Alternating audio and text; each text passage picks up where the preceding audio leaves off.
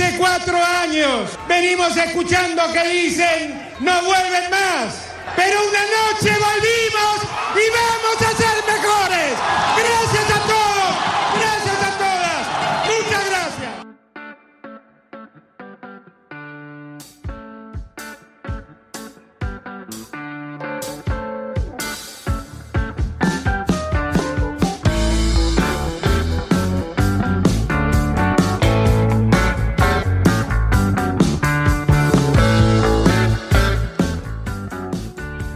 Monster Inc. University, El Hijo de la Máscara, Hostel 2, Destino Final 2.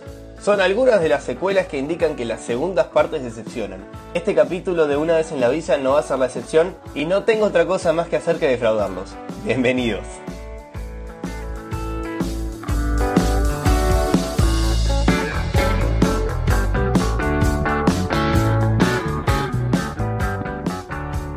En el episodio de hoy vamos a hablar de voluntariados. Creo que todo el mundo sabe lo que es un voluntario. En pocas palabras es hacer algo por la comunidad solo por el hecho de hacerlo, en línea con tus convicciones y en general sin plata cambio. Obvio que dentro de esto tenemos un mundo.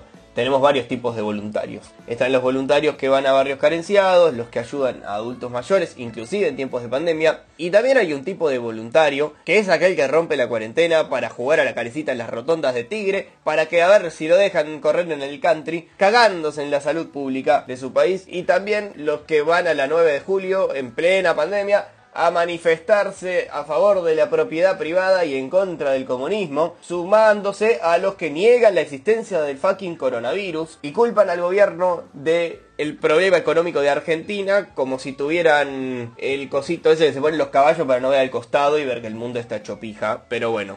Ellos también se movilizan por sus convicciones, así que por más de que sean estúpidamente egoístas, son una especie de voluntario, aunque yo los escribiría con B larga. Voluntariar cerca de tu casa es una forma de viajar también, porque no hace falta irte a mil kilómetros de distancia para darte cuenta de que hay otras realidades distintas en el mundo. La verdad es que, sobre todo en Argentina, a cada esquina hay una historia para contar. El otro día yo estaba andando en bicicleta, porque está permitido en la ciudad ahora, y pasando por un banco me di cuenta de que había una familia con una carpa, o sea, estaban viviendo adentro de la carpa haciendo la cuarentena ahí. Yo, por ejemplo, tengo la posibilidad de tener una casa donde además puedo trabajar. Entonces, la realidad es que la brecha que hay, sobre todo en Argentina, es bastante grande y hay historias y personas para ayudar en todos lados. Esto es como el porro. No tenés que moverte mucho para pegarte un buen viaje. Esto se trata de salir de tu burbuja en la que te criaste y ver otra de las tantas caras que tiene el mundo. De aprender del otro, de uno mismo y de hacer un mundo mejor. A menos que seas un pique cheto. De todas formas, si sos viajero, o si querés serlo, voluntariar es una gran forma de conocer un país por dentro, porque te pone en contacto con la comunidad local, con su comida y con sus costumbres también. Seguro que vas a aprender cosas inesperadas y además vas a generar una conexión fuerte con ese país que visites, que te va a acompañar toda la vida. Por ejemplo, yo en Vietnam aprendí a decir Toi Mung Mung Bia, como el orto, pero te sé pedir una birra. Algo saqué de todo ese voluntariado. Antes de viajar yo pensaba, ¿cómo voy a invertir mi dinero y tiempo para ir a un país en el que voy a vivir situaciones incómodas, convivir con situaciones difíciles y hasta a veces tener que pagar por eso. Y es una pregunta que me hacía personalmente hasta que tuve la experiencia. Si tenés un periodo corto de viaje no es ilógico pensar de esta manera, porque sobre todo en países tercermundistas es re difícil conseguir la plata necesaria para viajar. Pero hay que salirse de esta lógica de costo-beneficio y pensar que no es lo mismo lo que te deja ir a un shopping en Nueva York que enseñar inglés en una comunidad en el extranjero. Son dos opciones distintas y ambas son válidas. Pero bueno, hoy toca hablar de la segunda. Por eso, si no te lo habías preguntado antes, te lo pregunto yo. ¿Por qué no te animás a voluntariar? En el caso de que no tengas fecha de vuelta es distinto, porque podés combinar distintas opciones, como yo hice. Y como dije, vas a querer parar para sumar más experiencias. Yo lo veo como un efecto dominó. Una vez que estás con el envión, te animás a más. Si sos viajero, seguro sos curioso y debes tener ganas de conocer el mundo de muchas maneras. Y para eso, nada mejor que sumergirte de lleno en un país. Además es útil para ahorrar en alojamiento y comida. Si bien no todos los voluntariados son sociales para ayudar a la comunidad, hoy principalmente voy a hablar de los que sí lo son. Porque la invitada de hoy va a contarme, y a cualquiera que esté escuchando desde su respectivo confinamiento, su experiencia en Uganda. Y también va a estar Emilio, quien preside la asociación Fundación ONG, no sé cómo decirle, en Uganda, que es a donde también fue Clara, que es la, invitada que ya anteriormente nombré, que ayudan a chicos en situación de calle o que son huérfanos o que tuvieron distintos tipos de problemas a transitar la vida. Digamos que les dan alojamiento, comida, clases de música y les pagan los estudios. Así que muy interesante, con ellos vamos a estar hablando. Aún así, hay voluntariados que son de otro tipo. Tenés espirituales, de enseñanza solo para mujeres con refugiados y también hay algunos en los que solo hay un intercambio de trabajo a cambio de comida y alojamiento. Y a veces de alguna otra cosa específica de cada lugar. Como todo, tenés algunos más comerciales o preplanificados, ponele, como la asociación IESEC, por ejemplo, que ofrece un paquete armado en el que se le cobra al voluntariado no solo por el pasaje, sino también la comida, el alojamiento, servicios de traslado, actividades, etcétera, etcétera. Este tipo de opciones quizás sean para viajeros menos experimentados o que no les guste tanto organizar, qué sé yo. Después tenés el más rústico si querés, que es gratis en cuanto a dinero, pero que tampoco te incluye el pasaje en avión, obviamente. Vos también qué querés. Como fueron de las plataformas que más escuché hablar por mis amigos que ya las usaron, yo recomiendo que exploren Worldpackers y Workaway. No estoy descubriendo la pólvora, son páginas bastante conocidas, pero bueno, si ustedes no están en tema, quizás no las conocen, así que está bueno mencionarlas. Seguramente las deje en la descripción por si les sirve. Estas páginas unen gente que necesita ayuda con la gente que quiere ayudar. Vive nuevas experiencias o necesita ahorrar plata. Cuando estás viajando mucho tiempo, la verdad que es bueno parar en algún país un tiempito, porque el movimiento constante cansa en un punto, es la verdad eso. En una de estas plataformas se promocionaba el voluntariado que hice en Vietnam de profesor de inglés. Ahí conocí a Clara, a mi amiga que va a ser la invitada de hoy, junto con Emilio, y los vamos a escuchar a continuación. Hola chicos, ¿cómo Hola. están? Hola, buenas. Muy buenas. Bueno, muy bueno. Estamos acá probando esta nueva plataforma que nos costó casi 25 minutos, pero lo logramos. ¿Cómo están por Muy allá? bien, muy bien. Por aquí, por aquí ya ¿Ustedes están en la misma ciudad? No. ¿Están en. España? que va en, pu- en puntas diferentes, completamente. Yo del Lejísimo. Mediterráneo y el del norte. Yo estoy cerca, muy cerca de la frontera con Portugal, en el norte. Y yo el Mediterráneo. Ah, ok.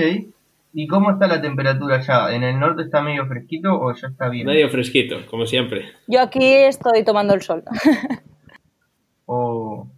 bueno, y hoy vi que un- están pasando acá en Argentina imágenes de Barcelona y de toda la gente que está en la playa y no lo puedo creer, una envidia. Este año les canceló a ustedes los planes de viaje a ambos. A mí Sí. sin duda. Yo, yo tenía pensado eh, regresar a regresar Uganda en, en octubre y no. Ahora no sé. No sé si podré. Me lo planteo para enero, febrero del próximo año, pero hasta, hasta no estoy seguro, porque yo creo que mientras haya vacuna, que no podremos viajar. Y que esta vacuna será como la de la fiebre amarilla, que la piden en la, en la frontera. No lo sé, pero imagino, yo sin, sin ningún tipo de, de criterio ni de, ni de estudios sobre el tema, pero no veo otra solución, vaya. Claro. Bueno, está bien. Contanos un poco porque, bueno, este episodio sería, mientras tanto vuelve Clara, este episodio es de voluntariados. Y mm, justo, bueno, yo a ella la conocí en, en Vietnam haciendo un voluntariado también, pero de otro estilo, de enseñando inglés. Y mm, bueno, ella me contaba lo que hacía en, en- Uganda y lo que hacías vos también allá y me fascinó y pensé que era una muy buena oportunidad esta para contarlo. ¿Vos qué, rol tenés en, en la organización, fundación? A ver, esto empezó en el, en el 2015, fue cuando hice yo el primer viaje a, a Uganda. Y bueno, un poco quizás capitalizo todo el movimiento de, de lo que sucede o lo que se hace, pero bueno, intento no ser más que nadie, me refiero, cualquier persona que trabaja con nosotros o que colabora, pues somos todos juntos, no intento que nadie se sienta menos y por supuesto nadie es más que nadie, pero ¿Sabes cómo son estas cosas? Tiene que haber un, representante, tiene que haber un alguien que, que ponga su nombre en las firmas y sí, ese soy yo. ¿Y cómo llegaste a Uganda? ¿Fuiste de viaje, de viajero, con mochila? ¿Cómo llegaste? ¿Fuiste a un hotel cinco estrellas? ¿Cómo llegaste? Empezó toda una conversación de, sofá, de hablando con, mi hermano, de decir, pues había que poder ver el mundo desde el otro punto de vista. Y yo, como estudiaba etnomusicología, se me encendió la bombilla y dije, joder, yo estudio esto, puedo ir a algún sitio en el tercer mundo a cambio de enseñar música, pues a mí que me den de comer y de dormir, yo también puedo hacer un pequeño estudio de la música tradicional y la organización con la que trabaje, pues beneficiarse de ese estudio, ¿no? y empecé a buscar y Uganda fue el primer sitio que a mí me apareció. Esta escuela, pude contactar con el director por medio de otros intermediarios y con 26 años creo que tenía, el primer avión que cogí en mi vida fue para, para irme a Uganda. Ah, ¿no habías salido del país y te fuiste para allá directamente? ¡Wow! Qué incertidumbre, ¿no? Yo este año, eh, bueno, el año pasado me uní con Emilio. Que claro, yo estuve allí en el proyecto 2015 y en el me uní con él. 2016 por, por primera vez. Fui solo en el 2015 y con otro amigo en el 2016. Luego en, en Belgrado, en el año, en el curso 17-18, siendo Erasmus allí, con- conocí a Clara y nada. El día que elige Clara, eh, esto, me dijo, vale, pues pa'lante. Y, y ya. Y entonces Yo me estuvimos allí en el, en el- ¿Cuándo fue, Clareta? Enero, no, ma- marzo, marzo, abril, mayo de 2019. No, en junio volvimos. Es que primero estuvimos también por Kenia, pero sí, en junio me acuerdo que llegamos, por estas fechas, no hace mucho. Ok, bueno, cuénteme un poco más entonces, porque vos me dijiste que sos el, el jefe, el que pone la firma, pero no me dijiste de qué. El presidente. Claro, estamos con el señor presidente, pero no me dijo de qué. La asociación se llama Destino Uganda. Eh, tratamos de luchar contra la pobreza y la exclusión social de, de los colectivos más desfavorecidos, especialmente los niños de la calle, huérfanos, niños de familias muy pobres, es con lo que trabajamos. Destino Uganda fue fundada por músicos, todos los que la integramos, o casi, casi todos, bueno, Clara no, todos los, casi todos los que trabajamos aquí somos músicos Menos yo. y entonces todo se basa en, en- en la enseñanza de la música, es decir, intentamos usar la cultura como, como motor social. Por supuesto que esto nos lleva a también querer garantizar pues la educación básica, la comida, el acceso a la sanidad, pues de todos los niños con los que trabaja nuestro, nuestro proyecto. Pero bueno, sí que les ofrecemos una alternativa laboral de futuro diferente a la que puedan tener. Y la prueba de que funciona es que ya hay algunos colocados en bandas de la policía, del ejército, algunos que ahora son profesores. Bueno, poco a poco. Wow.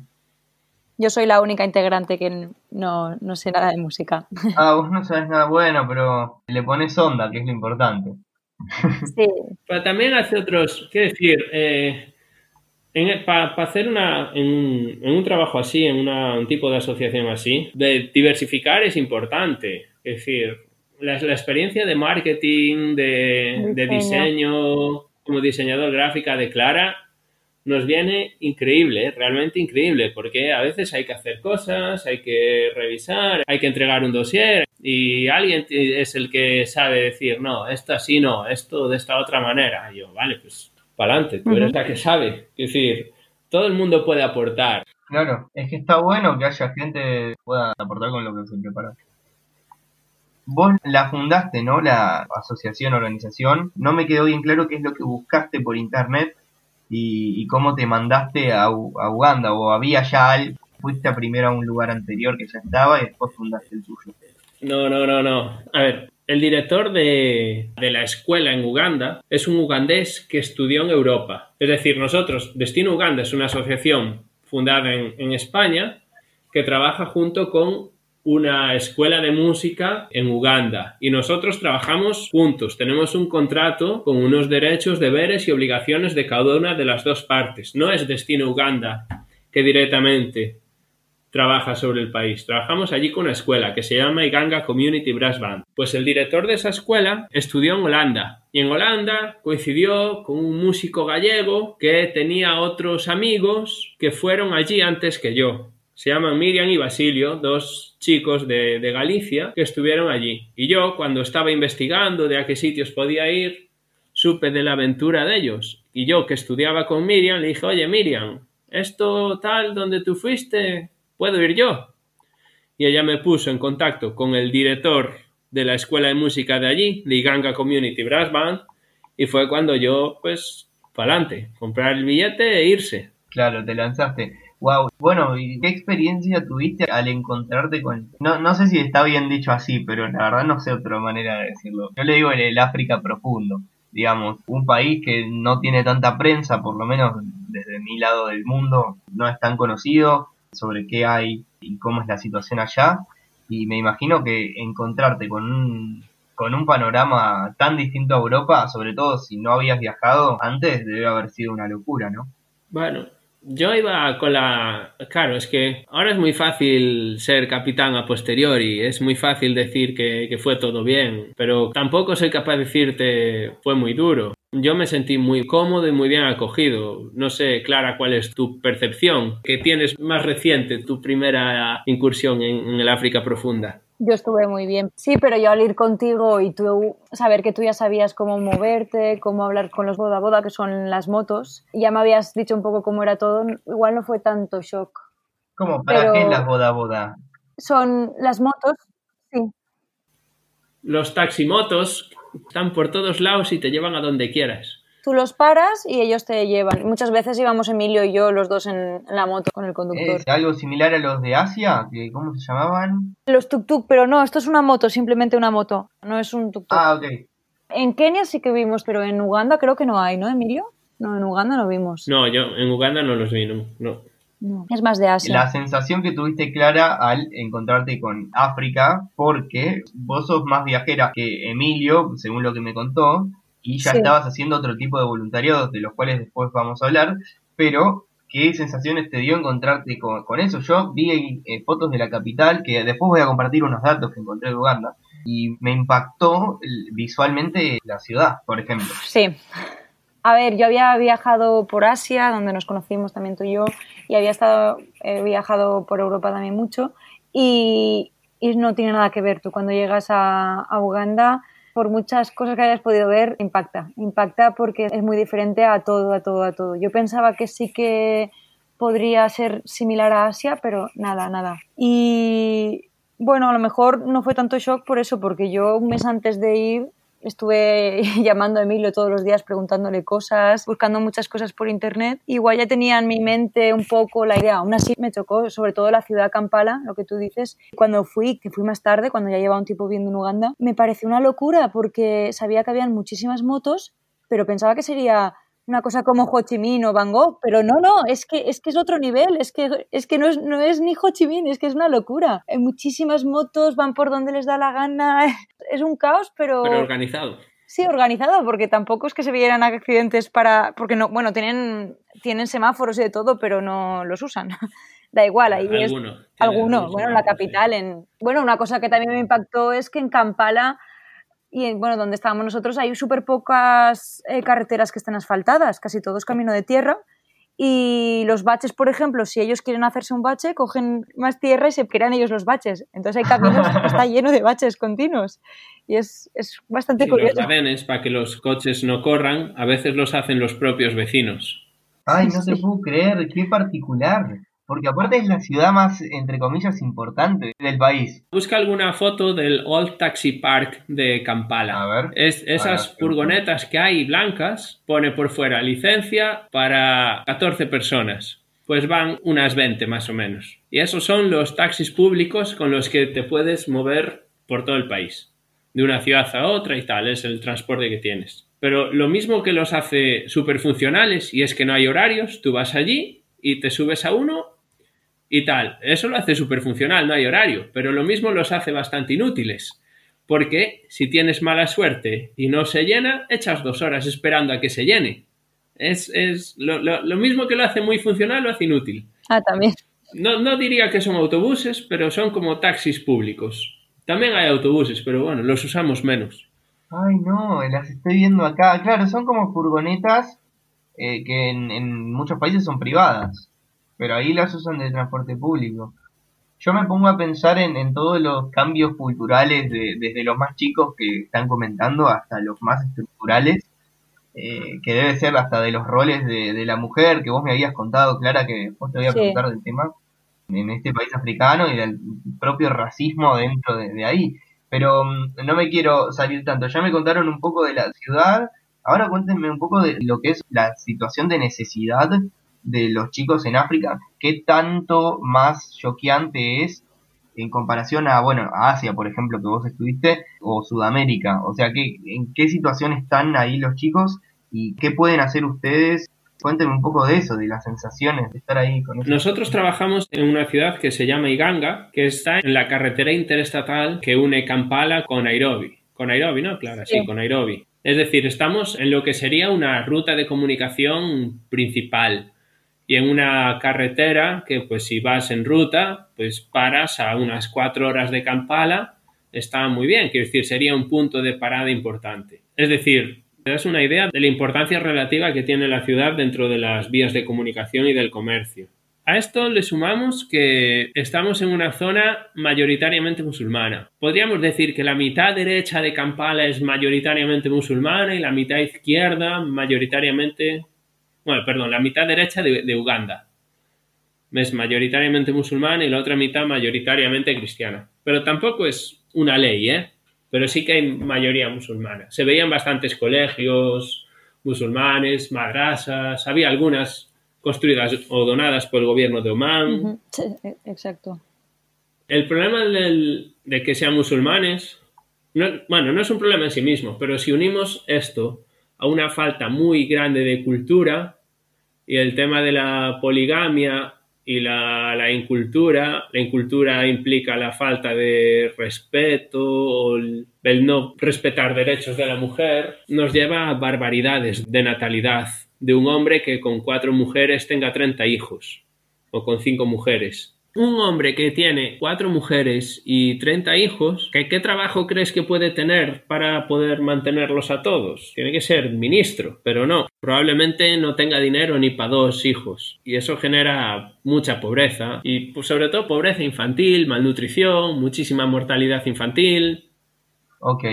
¿Con qué te encontraste en la escuela? ¿Qué tipo de historias te enteraste? ¿Y con qué tuvieron que tratar? Y vos también, A, a Clara. mí, ahora te contará Clara su versión. Para mí lo más bestia, la vez que yo más abrí los ojos fue en el último viaje, el que hice con Clara. Quizás porque llegamos a un punto de confianza con los chicos más cercano. Estuvimos haciendo una especie de fichas para saber un poco las historias que había detrás de cada uno. Y lo que a mí me impresionó fue saber de niños que quizás tienen 12 años, quizás tienen 10, que no sabían la edad que tienen. Niños que son de la calle, de siempre, que no recuerdan nada anterior a la calle, es decir, estaban en la calle y luego fueron acogidos a la casa refugio de Iganga Community Brass Band y ya.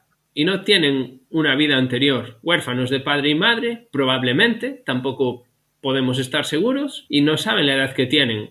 Cuando aquí a alguien le digo, tú concebirías no saber cuántos años tienes, pues para mí eso fue lo más impactante. No sé, para Clara. A mí eso y sobre todo el tema de la mujer es lo que más me chocó.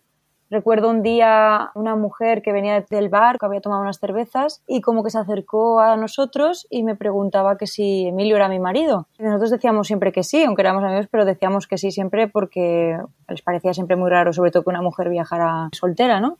Y me acuerdo que me dijo en plan, keep your husband, cuídalo, ¿eh? que no te abandone, ¿sabes? Y eso me impactó muchísimo porque allí si una mujer está bebiendo es porque lo ha perdido todo, está muy mal visto. Cuando yo entraba a un bar y pedía yo la bebida, me miraban como diciendo, esto es verdad. Wow. Pero a vos tenías, por ser extranjera y europea, tenías ciertos, entre, entre comillas, beneficios. Sí, sí, sí, siempre. Los chiquitos, por ejemplo, si yo estaba ahí, pues me trataban igual que a Emilio, ¿no? De ellos recogían ellos hacían la comida. Pero si estaba otra de las chicas del proyecto, aunque estuviera a la otra punta, la llamaban para que le recogiera el plato. A lo mejor la otra chica se estaba yendo ya, que estaba por la puerta. Y yo les decía, hombre, lo haces todos los días y cuando no están las chicas aquí, te coges tu plato y te lo limpias y sin problemas, ¿sabes? Y ahora, como está ella, no puedes hacer nada. Tienes que llamarle para que lo haga. A mí eso me, me chocaba mucho. Y a mí sí que no me lo decían. Qué fuerte que discriminen tan abiertamente una persona enfrente tuyo y que lo hagan con tanta naturalidad, ¿no? Como es normal que pase esto, es lo normal. Sí, son también las propias mujeres las que son muy machistas porque yo iba con pantalones cortos, no súper cortos, pero un pantalón corto normal y me miraban peor las mujeres que los hombres, eso es cierto. Me miraban como diciendo menuda descarada, sí que notaba que me miraban mal. Yo, yo, me sentía incómoda. Y luego un día que me fui yo con otra chica del proyecto, me hicieron las trenzas africanas y la peluquera, por ejemplo, me empezó a preguntar qué edad tenía, que si estaba casada y le dije que no. ¿Tienes pareja? Y le digo, no. Y me dice, ¿y por qué? ¿Nadie te quiere? Y digo, a ver, no es tan raro, pero es que en tu edad tendrías que estar ya casada y no tienes hijos. Y al final ya me preguntó hasta si era virgen. Y le dije, señora, por favor. Estábamos fuera de sus reglas, pero el machismo, el machismo impera. Es otro, otra, otra cultura son muchos, muchos choques culturales. No podemos llegar allí a querer cambiar las reglas. Queríamos ir así, viviendo con ellos. También puedes montarte el voluntariado en un sitio al final más europeo, con baño, con, con instalaciones a las que estamos acostumbrados. Nosotros fuimos allí a vivir con ellos, con las mismas instalaciones de ellos, pues los baños africanos, eh, las duchas, todo. Y era, es la parte bonita, ¿no? Integrarte más en la cultura de ellos y ver cómo es su día a día. No solo pasar tiempo y luego irte al hotel. ¿Cómo es el baño africano? Nunca escuché. Emilio, cuéntale. A ver, es un, son letrinas, simplemente, ¿no? No es el baño africano, yo qué sé. Aquí había letrinas también hace 100 años, no es, no es tan raro. Pero bueno, para cualquier occidental moderno es algo nuevo. Es un agujero en el suelo, es una letrina, vaya. Sí, pero a ver, no eran letrinas como tal, que también hay por aquí en algún sitio. Bueno, a mí me pasó una vez en Indonesia, hice couchsurfing y me quedé en lo de unos locales. Tenían una casa re linda, estaban bien económicamente, no, no tenían de ese sentido ningún problema. Y me acuerdo que cuando entré al baño había un agujero en el piso, o sea, pero bien hecho, no es que era un agujero así nomás. Me di cuenta que era su manera de ir al baño y fue un shock. Tampoco tenían bañera, se bañaban tirándose agua en el cuerpo con un balde. Claro, sí, sí, eso también lo hicimos nosotros, sí. Sí, la ducha era así, era una sala cerrada y te tirabas agua. Bueno, eh, me quiero meter un poco en lo específico del lugar. ¿Qué tipo de clases le dan a estos chicos? Y un poco de la experiencia me gustaría para, si hay algún oyente además de mi mamá, pueda saber con qué se va a encontrar, qué experiencia, qué les dejó esto a ustedes, pero también el día a día, más allá de lo que es la música, pero qué hacen Allí, la, tradición musical, por un lado está la, la, música tradicional, lo que serían los tambores, la música africana, y por el otro lado está la tradición de las bandas de música, el estilo marching band británico. Uganda fue un protectorado británico y eso pues se quedó. Ese rollo de, de desfiles, instrumentos de viento, pues eso es lo que impera. Allí hay un número más o menos importante de instrumentos de viento que fueron donados, los contactos del director en Ámsterdam, algunos que fuimos llevando diferentes voluntarios, y los niños cada día a las cinco y media cuando se acaba el cole vienen a la escuela y allí empieza la, clase de música hasta que, hasta que se mete el sol porque claro, todo es al aire libre. No hay instalaciones de escuela como tal y cuando se va el sol se acaba. Y yo como trombonista que soy, pues cada día querer aportar lo que puedo a aquello que eminentemente son todos viento metal. Y bueno, sobre todo es querer aportar. Ellos van a demandar conocimientos, van a demandar atención, van a demandar clase. Esto es algo extracurricular, porque estás diciendo como si los chicos fueran a la escuela a la mañana y a la tarde van acá. ¿Dónde duermen esos chicos que dijiste que en muchos casos eran huérfanos? Por supuesto que es extracurricular. Nosotros trabajamos con una casa refugio en la que ahora hay entre 15 y 20, que esos son huérfanos o niños de la calle. Pero además cada día hay sobre cerca de 40, porque vienen otros de otros sitios, vecinos, que no son tan pobres o que no viven tan mal, o, que sí viven mal, pero bueno, tienen su familia. ¿Y cómo fue tu experiencia ahí, Clara? ¿Qué te llevaste? O sea, vos hiciste otros voluntariados y no sé qué relación habrás hecho ahí con los chicos, qué tipo de clases dabas vos, eh, o solo estabas haciendo otras actividades. Yo les daba clases de, español y también hice algún taller con ellos de arte. Hicimos una pancarta con una lona que llevó Emilio por la parte de atrás, yo creé el diseño y luego, bueno, una cosa que me llamó mucho la atención eran las imprentas de allí porque cuando vi el resultado no entendía cómo estaba impreso. Me explicaron que lo habían hecho dando ellos los recortes ¿no? de las letras y luego lo pintaban con esponjas y así habían creado toda la lona. Me parece muy curioso. Pude ir al taller de, del señor. Como una impresión medio Sí, extraña. no lo había visto nunca. Supongo que aquí también sería así antes. Pero eran eso las maquetas.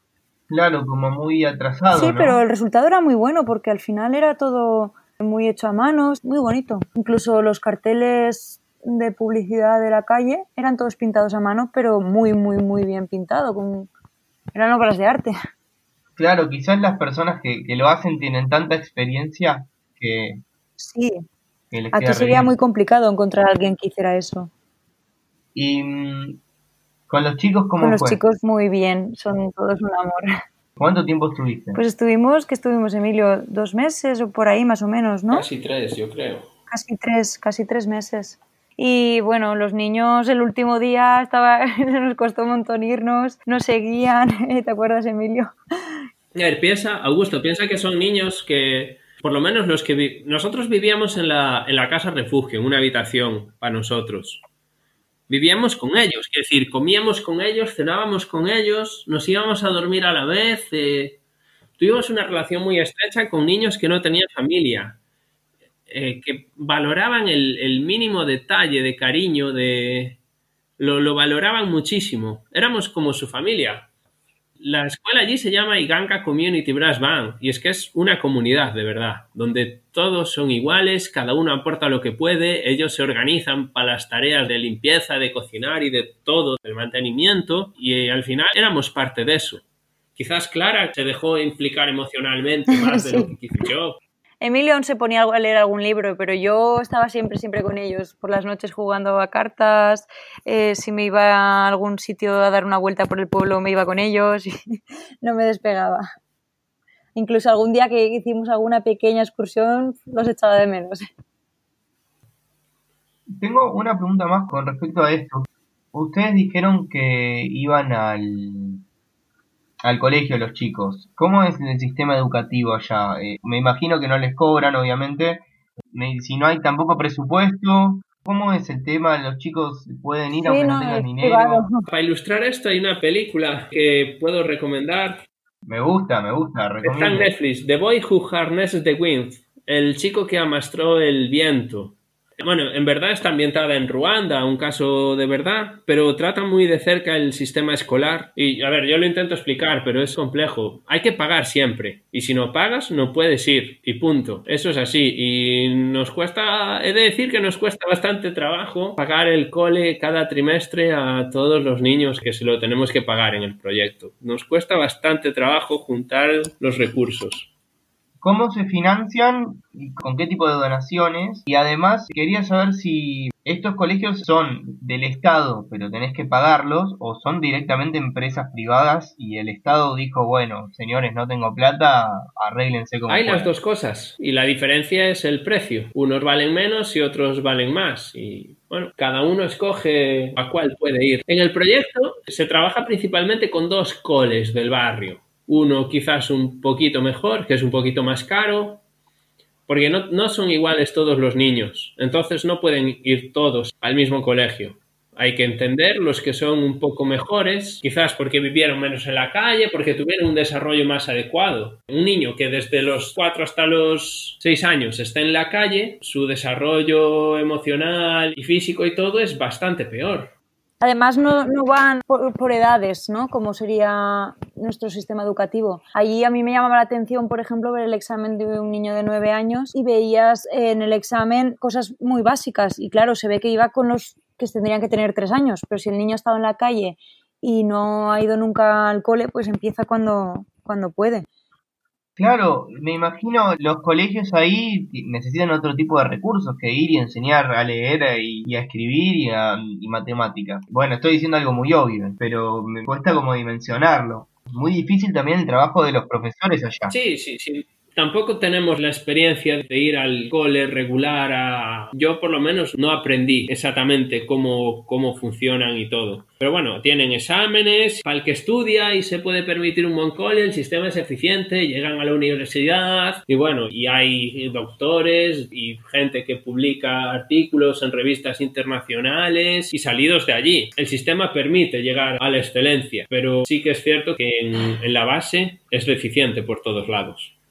Y eso habla un poco de la brecha que hay eh, social y económica, ¿no? ¿Ustedes eso lo vieron? Que, se, más allá de que es medio obvio decir, bueno, en África hay mucha brecha entre los más ricos y los más pobres, pero ¿cómo lo ven en primera persona y encima viviendo ahí? A ver, te voy a contestar poniéndote un ejemplo. Me encanta. Hay una cosa que tienen muchísimo más avanzada que nosotros y es el poder pagar a través del teléfono. Si yo quiero comprarle algo a Clara, yo voy a la tienda de teléfono. Bueno, Clara me dice, esto te vale 10 euros. Yo voy a la tienda de teléfono, meto 10 euros en mi teléfono, me da un código que se lo mando a Clara y Clara puede sacar sus 10 euros. Eso lo tienen que hacer porque la inmensa mayoría del país no tiene cuenta en el banco. Muchísima gente vive al día. No le importa quién gobierna ni los cambios que pueda haber en el gobierno. Ellos venden sus, sus panqueques o patatas fritas o lo que sea y cada día tienen que trabajar tres horas para poder comer y cenar ese día y a lo mejor ahorrar un poco y al cabo de dos meses te compras una pieza de ropa. Y claro, esa gente no tiene ningún tipo de protección social ni de nada. El día que no pueda trabajar, si no tiene que lo cuiden, se muere. Tú me preguntas por, por la brecha social o como yo la vi. Pues yo aquí veo claramente un problema social muy grave y es que no hay cobertura social, no hay nada. Claro, están a la buena de Dios me quedó la pregunta colgada de cómo se financia la fundación. Dependemos básica y exclusivamente ahora mismo de patrocinadores privados, gente que dice, mola vuestro proyecto, quiero colaborar. Tenemos actualmente abiertas dos campañas de crowdfunding dos plataformas. Se pueden en nuestras redes sociales, Destino Uganda, se pueden buscar Mira, si alguien escribe Destino Uganda en YouTube, se va a encontrar de, los vídeos de cómo tocan los chavales y en la descripción de los vídeos hay enlaces a nuestras campañas de crowdfunding. Prometo que hay niños realmente talentosos, realmente, realmente talentosos, que si estuvieran en un sitio con oportunidades llegarían lejísimos. Bueno, está buenísimo que si alguien escucha esto, que, que se meta y lo vea. Sí, Clara, ¿vos tenés algo que decir? No tengo nada que decir en, en concreto. Perfecto, no, pasa nada, buen aporte. bueno, he hecho la tarea yo y busqué, mm, reconocí, el primer paso fue reconocer que soy un ignorante acerca de África y mm, empecé a googlear, porque bueno, tampoco me iba a leer un libro de historia de Uganda para el podcast. Así que les voy a tirar unos gatitos para ustedes y para que alguien, si alguien los escucha, los tenga que son muy interesantes. Bueno, como dijimos, eh, en Uganda nace el Nilo, que fue el que posibilitó la sociedad egipcia, digamos. O por lo menos eso se dice, ¿no? Ese río que es bastante decepcionante cuando lo ves. No sé si ustedes pudieron ir a Egipto porque es un río demasiado angostito, ¿viste? No impresiona a nadie. En cambio, en Uganda hay un río que es un lago, ¿cómo le dicen? El lago, es gigante eso. El lago Victoria. Sí. Claro, esta, vos, si vos ves el mapa de Uganda, tenés mitad de país con tierra y un cuarto del país. Es gigante ese lago Victoria. Sí, el lago Victoria es de lo que sale el Nilo, vaya. Nosotros eh, estamos cerca de la costa y pudimos ir al punto en el que se supone que el Nilo sale del, lago Victoria. Estuvimos, estuvimos ahí, en The Doors of the Nile. ¿Y te emociona eso? No, no es realmente impresionante. Impresiona más cuando valoras la magnitud de lo que sucede a partir desde el punto en el que estás. Porque el agua al final es el motor de la riqueza. La industria, toda la parte fuerte de, de Uganda, las ciudades más importantes están en la costa del lago Victoria, el Nilo es un canal de comunicación hacia el norte buenísimo. Hay una presa que es la electricidad para todo el país. Cuando valoras la magnitud de, todo lo que empieza ahí, es cuando realmente dices, wow. Bueno, bueno, está muy bueno eso. Después tenemos, bueno, ya lo dijimos esto, la capital es Kampala, ciudad que merece, merece irse, pero bueno, coronavirus, así que por lo menos googleenla. es rara, pero es interesante, me choqueó a mí por lo menos. Después, era un protectorado del Reino Unido y se independizó en 1962, por lo que hablan inglés. Ustedes se comunicaban en inglés, ¿no? Con la gente allá. Sí, sí. Sí, se comunicaban en inglés, perfecto. Y también hablan swahili. No, es, el swahili está reconocido como idioma oficial, es cierto, pero el problema es que hubo una guerra civil en la que el swahili era el idioma del ejército. Aún hoy, todo el mundo que entra en, en las Fuerzas Armadas debe aprender swahili. Entonces, la gente, todo, el mundo que todavía recuerda la guerra, reniega del swahili porque era el idioma de la violencia, era el idioma de los que entraban en las casas a hacer limpiezas étnicas. Entonces, si hablas suajili, de momento no está bien. Pero es cierto que las leyes, la constitución, todo lo reconoce como idioma oficial, junto con el inglés.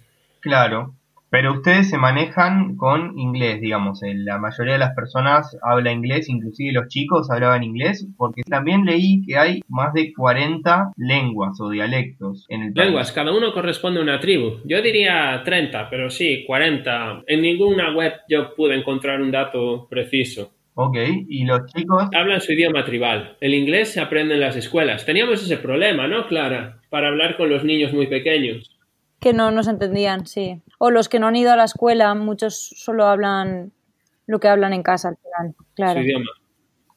Claro.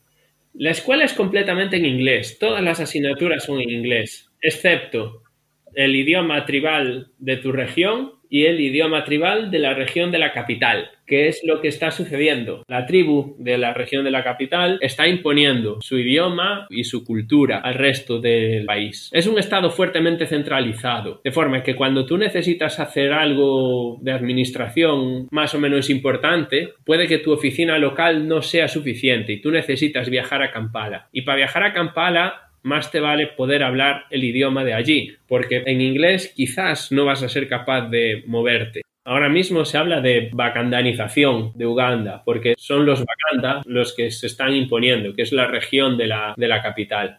Claro, sin respetar un poco como lo que estaban haciendo en otra escala, me imagino en España, pero para contextualizar con el tema de, o que se hacía antes, en, en la época de Franco, con el tema de eh, la prohibición de hablar otros idiomas.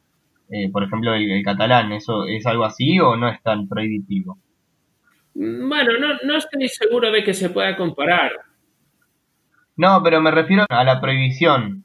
Yo creo que en lo que sucede ahora mismo en Uganda no hay ningún... Claro, a ver, la prohibición fue un intento de coartar las culturas de las autonomías para fortalecer el nacionalismo español. Es decir, tratar de delimitar los nacionalismos catalanes o gallegos que quizás o los vascos que quizás fueron los más importantes y se trataba de impedir esto. En Uganda no existe ese nacionalismo regional, ese regionalismo diríamos. Claramente todo el mundo va a una con su país. Sin embargo, a, a nivel práctico necesitas hablar el idioma de la capital. Es una cuestión de imposición social, de supremacía cultural diría yo. No hay absolutamente ningún movimiento político por detrás ni ninguna orden.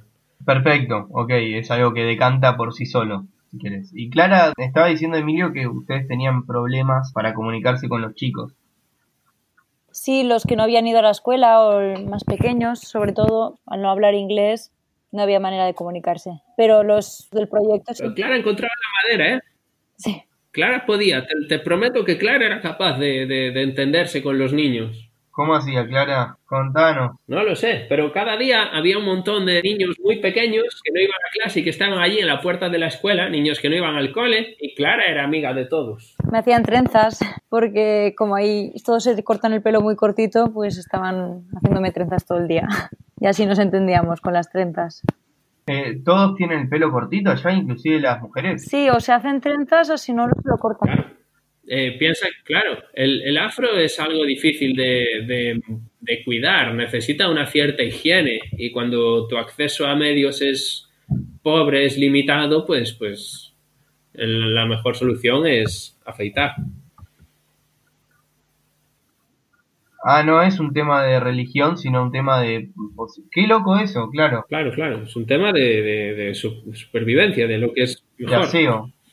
Ah, o sea, no, no lo había visto de, esta manera. Muy interesante. Bueno, seguimos entonces con los datitos.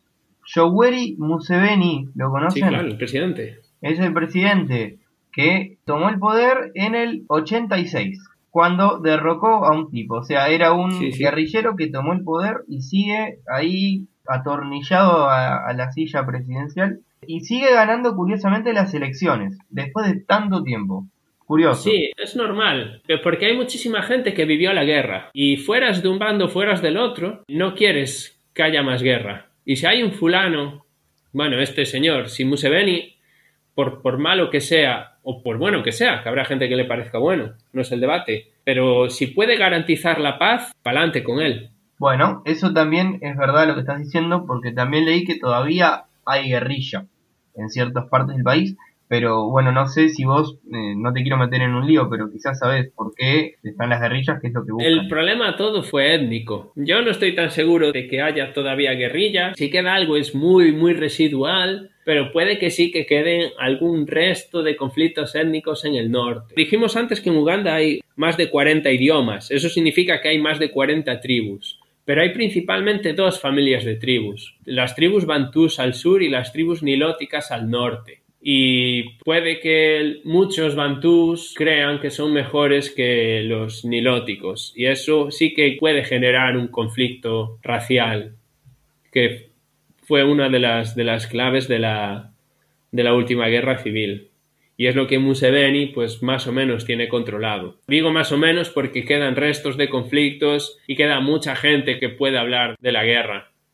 No, aparte lo que hicieron en África fue una locura, porque cuando empezaron a independizar los territorios, o mejor dicho antes cuando Sí. se los repartieron, los terminaron dividiendo de una manera totalmente eurocentrista, sin considerar que allá no viven en naciones, viven en tribus. Entonces juntaron 400 distintas tribus que se odiaban y eso generó muchos conflictos. Por ejemplo, en Sudán, que ahora se dividió con Sudán del Sur, hace ya Claro, claro. El ejemplo más bestia de esto lo tienes en las matanzas que hubo, que, hubo- que hubo en Ruanda, en el genocidio de Ruanda. Que todo, bueno, yo no voy a decir que, que todo fuera creado por, la, por lo que los belgas en su colonización o como el rey Leopoldo trató, pero sí que fue muy importante. A mí me parece el ejemplo más grande. Los ingleses, es decir, Uganda, hablamos de que fue un protectorado. Un protectorado significa que ese territorio no fue conquistado por las armas. Lo consiguieron todo con tratados de comercio y sin disparar. Llegaron allí, se encontraron un territorio con un montón de naciones guerrilleras y un militar político británico, ahora no recuerdo el nombre, fue el, el que consiguió que se llevaran bien y luego que aceptaran ser parte del protectorado británico.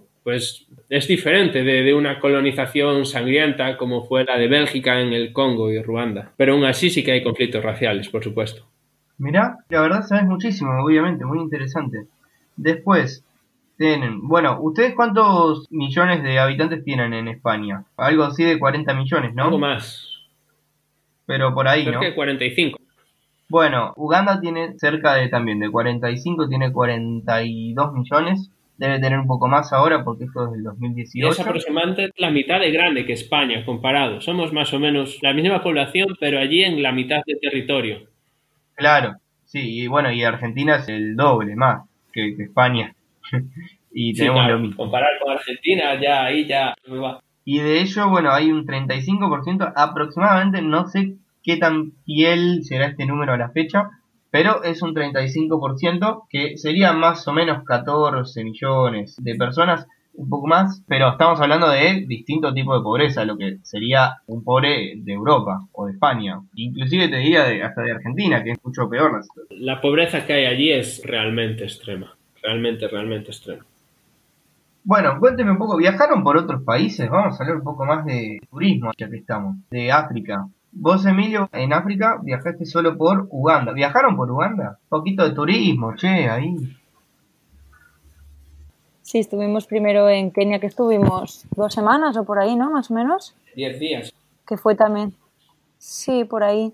Fue bastante aventura porque teníamos todas las maletas para tanto tiempo y a ver cómo viajábamos.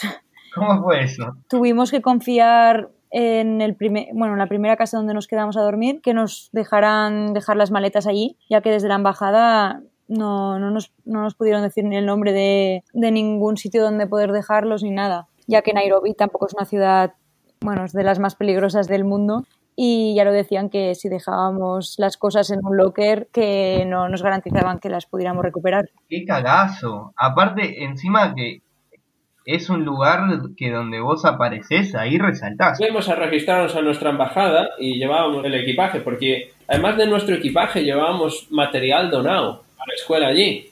Y preguntamos, oye, esto, mira, nos lo podéis guardar, tal, aquí. Le explicamos todo el contexto y, bueno, nos sentimos fatal tratados. Atendidos por gente asqueada de su trabajo, que no les gustaba estar allí, que estaban deseando irse del país. Fatal, todo. ¿Qué hicieron al final? Al final lo dejamos en la primera casa donde nos quedamos. Tuvimos que confiar en que nos guardaran las cosas. Eh, tuvimos muy buen feeling con los dueños. Y sí, sí, nos guardaron pues los 10 días todas las maletas con todo. Con el portátil de Emilio y todo, cosas de valor. Y no tuvimos ningún problema, todo salió bien. Vos me habías contado algo de que del transporte allá. De que cuando fueron a Kenia eh, fue un lío viajar, ¿no? ¿Fue medio una experiencia? ¿O, o me equivoco? Sí, sí que fue, pero bueno, Kenia está mucho mejor comunicado que Uganda. Yo casi diría que vi el, mismo contraste de España a Kenia, casi que de Kenia a Uganda, es que cambia mucho. A ver, tanto, tanto no, pero que sí que Kenia está bastante adaptado y hay es muy turístico también, hay muchos sitios para lo que ellos llaman musungus, que son pues eso los europeos o, o de, de, tu zona. ¿Cómo le, en serio le dicen musungus? Sí. Musungus, sí, bueno, significa como americano blanco, ¿no? Es como blanco. Y ahí vas por la calle y musungu, musungu. ¿Y a nosotros cómo nos dirán? Los sudakus. No, musungu también. Ah, bueno. Una palabra que se usa por todo el continente, con diferentes, en diferentes idiomas, diferentes acentos. Yo me acuerdo que en Indonesia había un nombre que le decían a los turistas, pero no me acuerdo cuál era, y era un poquito despectivo, ¿viste? Y una vez me acuerdo que estaban hablando de mí, porque yo era el único no asiático para tomarme el vuelo. Ya. y una familia como que me empezaba a mirar fijo, qué sé yo, y me empezaron a nombrar de esa manera, y como que yo ya conocía la palabra, ¿viste? Así que fue medio, medio incómodo, pero pero sí. Y bueno, ¿qué les gustó? No, es horrible la pregunta, pero se la voy a hacer igual, para ponerlos un poco incómodos. ¿Cuál fue el, el, lugar que más les gustó para conocer allá? De Uganda a mí me gustó mucho Chincha, que es otra ciudad que está cerca, y sobre todo la naturaleza, Sipi Falls, que son unas cascadas preciosas, que pudimos comprar café en las casas recién hecho. Bueno, una maravilla. Cogimos como un guía, ¿no? Se podría decir. Nos estuvo enseñando todos los poblados, las tribus. Bueno, a mí me pareció increíble, me gustó muchísimo. Creo que es lo que más me gusta. ¿La comida está buena? Buenísima, buenísima. Sí. Yo gané hasta peso, o sea que todo el mundo preocupado que si me iba tanto tiempo perdería peso y no, no. Pero porque nos cuidábamos también. Y en la casa comíamos mucho pollo, que es como harina con agua, ¿no, Emilio? Al final es eso, Ah, ¿no? para mí agua. pollo es pollo. No, no, no. No, no, no, no, no, que va. Pollo más, más bien poco. Pollo. Digo, uy, se me argentinizó en el medio del, del podcast. Sí, no. El Rolex está muy rico, que es como si fuera unos crepes con una tortilla al medio y luego le ponen lo que quieran de, de verduras, en plan tomate o cebolla, y está súper rico. Y hincha un montón. Comías eso y. Vamos, tenías ya para toda la mañana y mediodía. La verdad tengo muchas, muchas ganas de ir a África, pero no de ir, eh, no sé cómo ir a África, la verdad, porque quiero ir de mochilero, pero a la vez me da un poco de miedito y de inseguridad, porque, bueno, Asia también me daba, pero me di cuenta de que está todo bien en Asia, está recontra adaptado.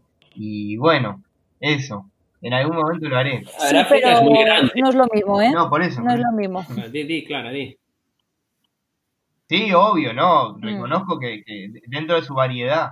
No, pero que me refiero que sí que es verdad que es normal que tenga un poco más de respeto porque no es lo mismo. Asia, incluso Myanmar, que es muy poco turístico, está muy, muy preparado para el turismo y aunque no estén muy acostumbrados a ver turistas, es diferente. Pero África, a ver, nosotros hemos visto poquito. Hemos estado en Marruecos, que Marruecos es África, pero muy europeo ya. Y luego hemos estado en Kenia, que al final Kenia también es, es un sitio bastante turístico, también bastante preparado si quieres ir de plan Musungu. Y Uganda es lo más así real que hemos visto, ¿no? Más África profunda que decías tú.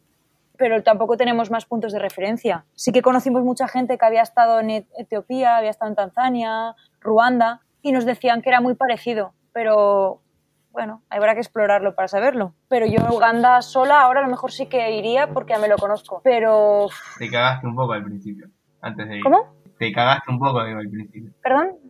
Al principio te cagaste. ¿Cómo? Que te cagaste un poco al principio. ¿Perdón? Al principio eh, te cagaste un poco al principio. No, y cuando estaba ahí también. Porque estaba con Emilio, pero yo en Asia sí que he estado viajando sola y relativamente no he tenido ningún problema. Yo me lo imagino a Emilio un tipo grandote. Confieso que no, no estamos viéndonos nosotros, solo estamos haciendo el audio y te sentiste tan protegida con Emilio que me lo imagino un gran mozungu. Era más la experiencia de haber estado dos veces antes, ¿eh? que de grandote nada. Más bien menudo. Y también no es lo mismo un hombre que una mujer, también ahí. Sí, es un temón también viajar como mujer sola, pero eso me parece que da para otro podcast y darle largo y tendido a eso. Lo que decías de, de viajar de mochilero, a ver, África es muy grande, no, no, no puedes generalizar. Yo no te diría que te vayas a Costa de Marfil o a Sudán del Sur o, no sé, a República Centroáfrica o a Níger, que son países que están regular. Pero Uganda ahora mismo, pues mira, es estable. Ya, ya hablábamos antes cuando me preguntaste por el presidente. Pues políticamente es un país muy estable. Ahora mismo está muy bien para ir, es tranquilo. Demasiado, te diría. Pues no cambia de presidente nunca. eh, bueno, pero tiene 80 y no sé cuántos años, le queda nada. Y, y va a ser un drama, ¿eh? Cuando se muera. Y tiene muchísimo que ofrecer y no está nada, nada vendido al turismo. Hay muchos, muchos pueblos en los que puedes ir y pagas lo mismo que, que alguien de allí. Y te puedes quedar en una pensión por dos euros una noche o, o lo que sea. Y por un euro tener tu plato de, de comida, que son precios locales. Y eso es genial.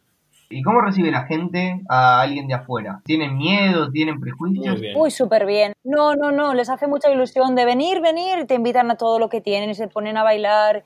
La gente es, es encantadora. De hecho, a mí me lo habían dicho que en Kenia eran más cerrados y que en Uganda la gente era como súper abierta y súper generosa. Y yo sí que tengo esa percepción.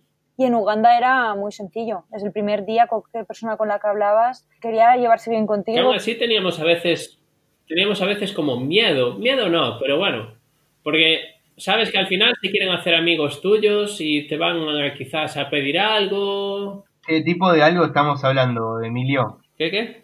¿Qué tipo de algo estamos hablando? Eh, pues eh, que cuando te vayas, que le regales una camiseta, por ejemplo, o que le invites a comer, o Ah, pensé que iba más por el lado de propuestas no, indecentes. no, bro. no, no, no. De eso, es, es- a ese respecto, ahí queda, les queda mucho por andar. No, no, bien, porque aparte digo, tienen fama del promedio del tamaño. O sea que sería un tema. Ah, Ahí no tengo datos. No, no, no, me, me contó un amigo. Lo saco un poco de acá. Quería preguntar un poco, a- más que nada a Clara, pero vos, Emilio, bienvenido a hablar del tema. Porque el, el podcast este es de, de voluntariados. Y quería volver a eso para eh, también, qué sé yo, dar una idea de la experiencia que te da ser voluntariado. Yo antes hablaba Sí.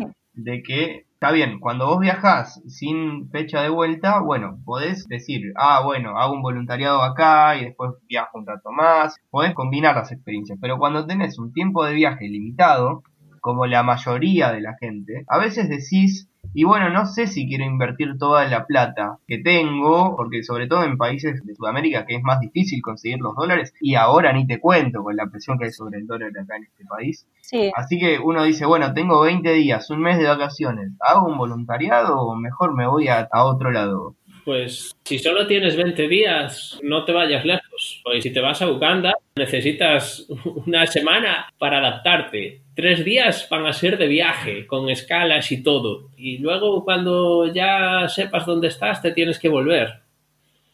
Sí, no, pero hablo más en, en general, diciendo como, tengo que elegir una experiencia para hacer, pero no tienen que ser 20 días, pero digo, no es un tiempo que tenés libre, no me es que, bueno, agarro la mochila y me voy, pero no sé, tengo dos meses, un mes y medio, y no, no me animo a invertirlo, invertir en el vuelo, en la comida, en muchas cosas para llegar a un lugar y estar haciendo el voluntariado. Vos, Clara, ¿qué te dejaron los voluntariados, me refiero? Como para que digas, sí, es una gran opción para un viaje.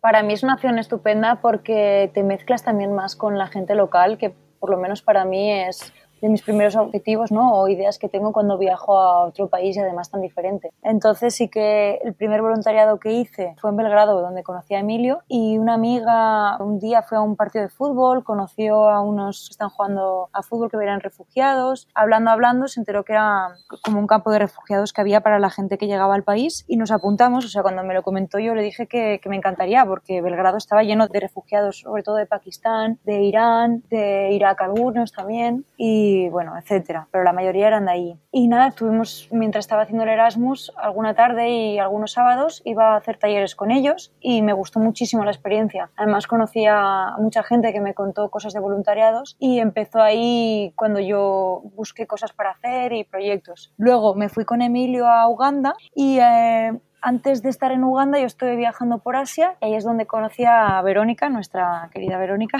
y me, me contó todo lo del proyecto de Living English. Y al, nada más volví de, de, Uganda, me fui a Vietnam, donde te conocí a ti, Augusto, y también me gustó mucho el proyecto. Ahí nos conocimos. Sí. también conocimos a la, a la coreana. Ay, sí, era mi, mi amiga la coreana. Ay, tendríamos que llamarla un día. Qué noche terrible. No, no te, ay, sería muy gracioso. O sea, sí, para Emilio, Emilio, pasó de todo. para te cuento, o sea, fuimos a comer un día a un restaurante indio que éramos los únicos comensales. Ya eso daba para dudar. Y cuando nos estamos por ir, claro, tengo la rueda pinchada, la de la moto. No había, estábamos lejos, la verdad, que para. Sí, ¿cuánto estaba lejos. Una hora caminando, era duro. Y nadie nos daba una mano. Y en eso cayó una coreana, muy simpática, fue la única que nos dio una mano ante tanto problema. Y nos ayudó mucho, ya no la mano, nos dio el brazo entero, que nos llevó hasta... Sí, sí, nos dio el brazo entero. La verdad que era muy buena gente. Nos llevó en moto a casa y todo y habló con un restaurante para ver si nos podían ayudar. Después te, te dio el número, siguió en contacto, pero no se vieron.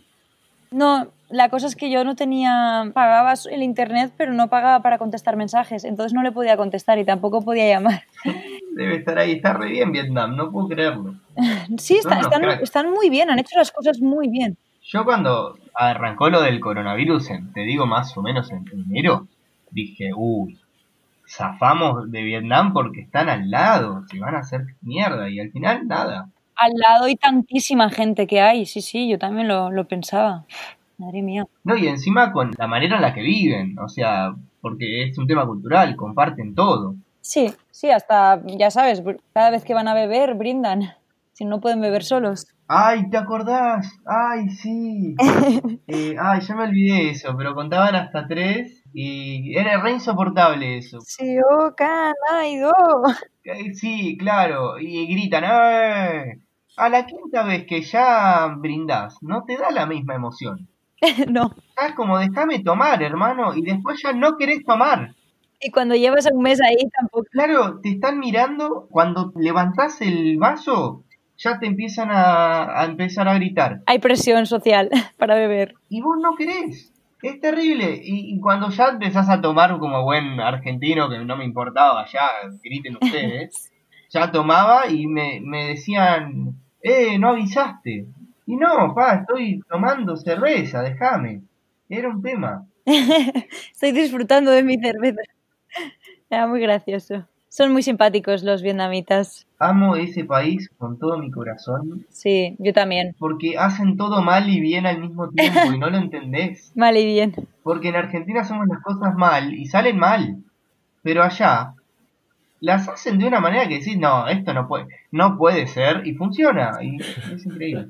Tiene miles de problemas, no vamos a decir que no. Pero son otros. Para cerrar, te quería preguntar también sobre las diferencias que hubo entre cada voluntariado que hiciste.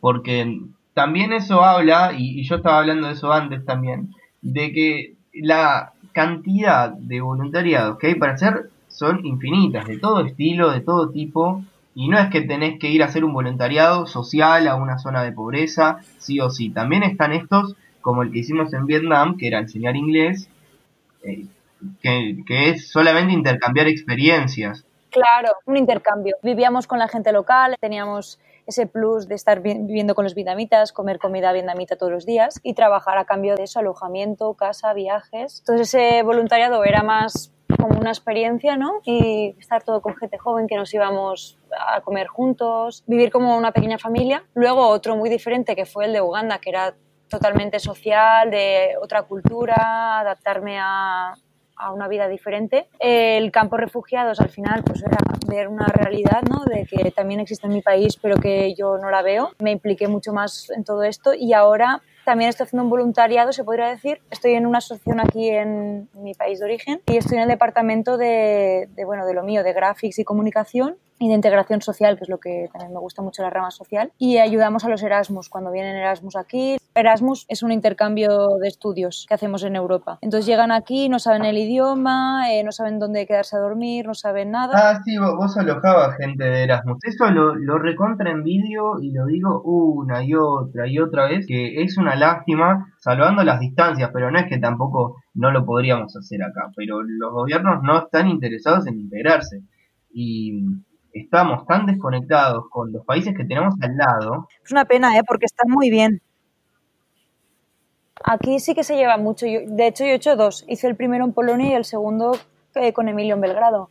Y a mí me parece una experiencia increíble porque estás en otro país, puedes seguir estudiando pero en otra universidad diferente. Y bueno, a mí ahora me gusta, ya que estoy en casa, al menos me junto con gente internacional igualmente y hago actividades con ellos, programo cosas bueno, ahora que la vida pasa por Zoom, eh, no hay fronteras, digo.